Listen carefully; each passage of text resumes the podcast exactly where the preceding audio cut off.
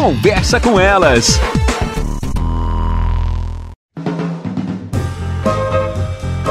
Olá, eu sou Cristiane Finger, jornalista. Ana Paula Lundegren, psicóloga. Estamos começando mais um Conversa, Conversa com, elas. As tarefas de casa: lavar a louça, varrer, arrumar sua própria cama. A gente deve remunerar os filhos por auxiliar em casa. É uma forma de eles se sentirem valorizados, empolgados. Cris, eu não sou adepta dessa ideia, tá? Vou tentar ser objetiva. Eu penso que as crianças devem sim, a partir de alguma idade, das habilidades já desenvolvidas, contribuir com a questão da casa, porque somos uma família, moramos, dividimos um espaço e todos, em alguma medida, dentro da sua capacidade, são responsáveis por algumas coisas. Então, sim, as crianças devem colaborar. Por conta disso que eu tô falando, mas também para aprender a fazer as coisas e tudo mais. Eu acho que a gente tem que diferenciar aqui a questão de remuneração, que daí a gente pode falar de mesada. As crianças, a partir de uma determinada idade, podem e devem receber um valor estipulado pela família, pelos pais, para aprender a lidar com o dinheiro. Daí nós entramos naquele quesito de educação financeira, que eu acho interessante,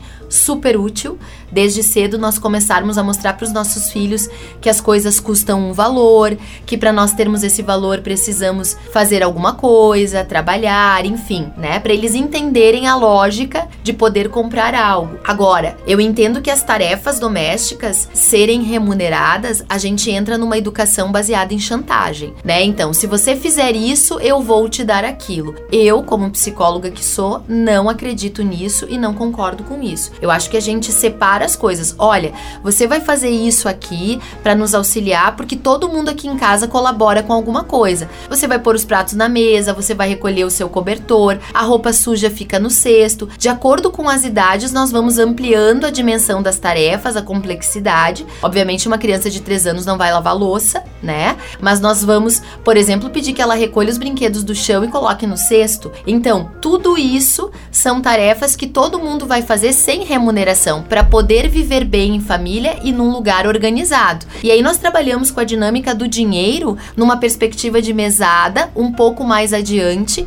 para conseguir ir fazendo com que as crianças compreendam esse conceito de educação financeira.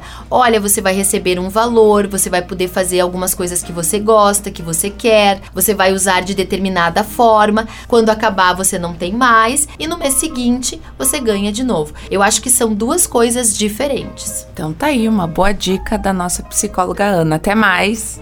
Você ouviu na Jovem Pan Serra Gaúcha? Conversa com elas.